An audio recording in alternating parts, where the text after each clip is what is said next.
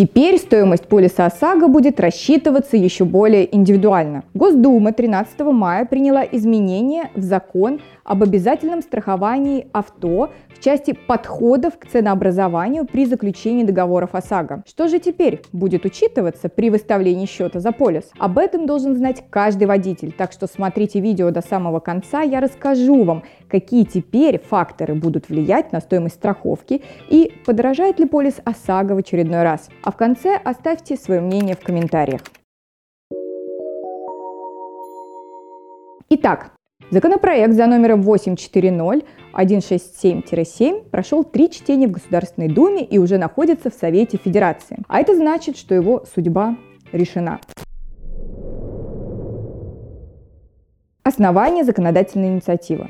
Давайте разберемся, зачем понадобилось вносить изменения, что именно наши законодатели заложили в их основу. Существующая на данный момент система расчета стоимости ОСАГО имеет жесткие ограничения по применению так называемых тарифных коридоров. Страховщики не имеют возможности давать страхователям скидки, гибко подходить к установке стоимости полиса и лишь отчасти индивидуализирует особенности конкретного водителя, никак не учитывает его личные характеристики, стиль вождения, соблюдением ПДД. Получается ситуация, в которой одни лица постоянно нарушают правила, лихачат, становятся виновниками ДТП, а другие нет. И вспоминая базовый принцип страхования, когда покупая страховку, по сути, одни страхователи субсидируют других страхователей, дисциплинированным водителям должно быть вдвойне обидно. Давайте рассмотрим на примере, как сейчас выглядит расчет стоимости полиса и какой должна быть справедливая цена. Житель Перми, 50 лет и стажем вождения 15 лет, в управлении которого Toyota Corolla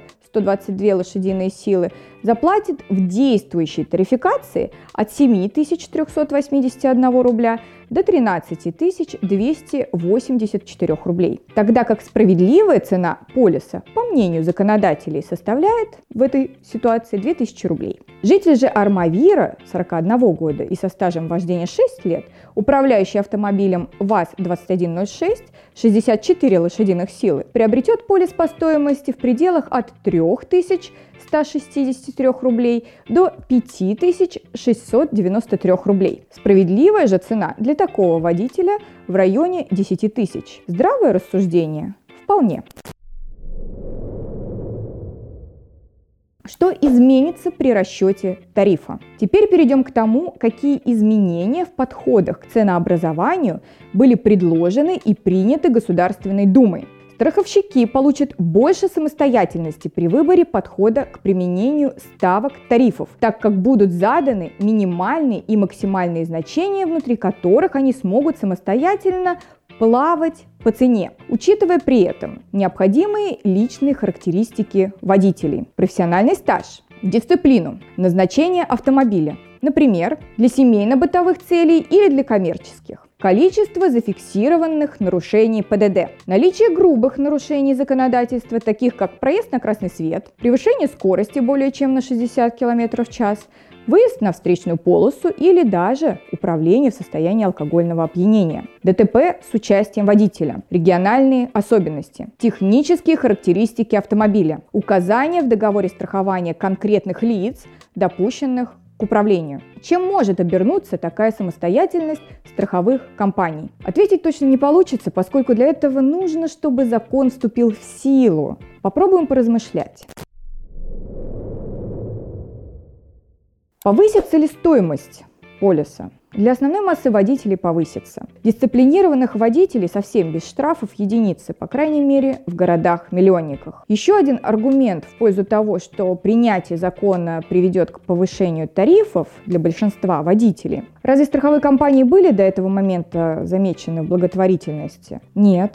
Бизнес это бизнес, ничего личного. Скорее всего, экономика будет такой, что на одного водителя, который таки получит страховку со скидкой, придется 9 водителей, которым полис встанет станет в копеечку. В противном случае страховой будет просто невыгодно работать на рынке. Положительные изменения в новом законе. Перечислим несколько здравых моментов в принятом законе. Первое.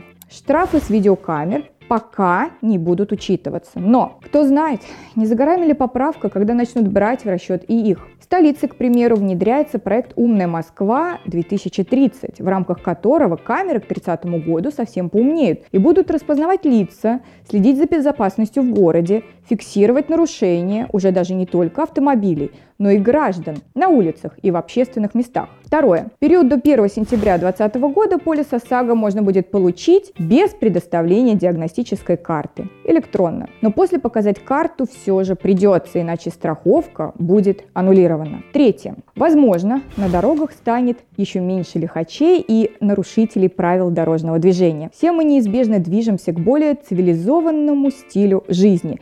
Мне, по крайней мере, очень хотелось бы в это верить. Но у меня на этом все. Ставьте лайк, поделитесь в комментариях своим мнением по теме и помните, вы всегда можете рассчитывать на юристов юридической компании Юрвиста. Свяжитесь с нами в рабочие часы по московскому времени по контактам в описании к этому видео, и мы найдем решение вашей проблемы в рамках правового поля.